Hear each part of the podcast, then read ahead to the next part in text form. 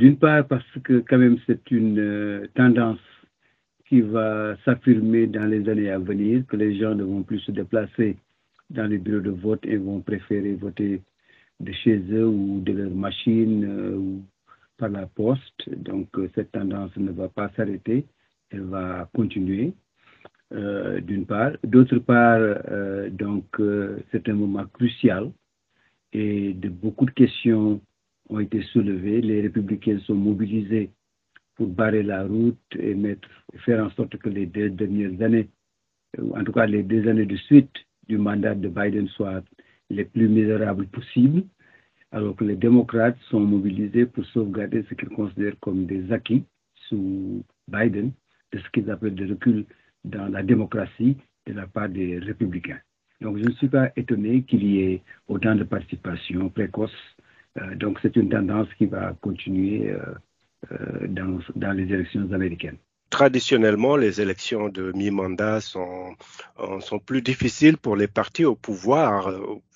Vous pensez que ce sera le cas également pour cette fois-ci? Le Congrès, d'après tous les sondages, c'est à peu près sûr. Le Sénat, c'est un peu moins sûr. Certes, cela suit un tout petit peu ce que vous venez de dire. Euh, donc, euh, ce qui arrive d'habitude avec les élections mi-mandat.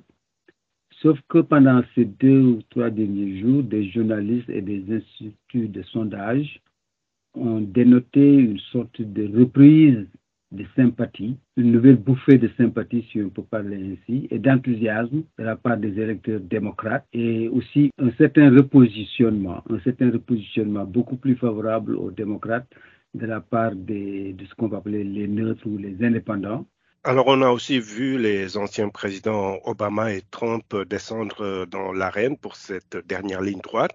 Vous pensez qu'ils peuvent faire euh, basculer, disons, cette élection dans un sens ou dans un autre? Euh, Trump, certainement, veut surfer, surfer, comme on dit, sur la vague des élections, mais je ne pense pas que sa voix, sa présence crée euh, un plus grand enthousiasme ou une plus grande participation des conservateurs américains. Je crois qu'ils sont déjà assez mobilisés. Par contre, Obama euh, est bien un porteur de voix, surtout vers la jeunesse et vers les Noirs, qui sont les deux qui traînent dans le cas démocrate. Et c'est peut-être l'intervention d'Obama est un peu plus décisive pour les observateurs politiques que l'intervention de Trump.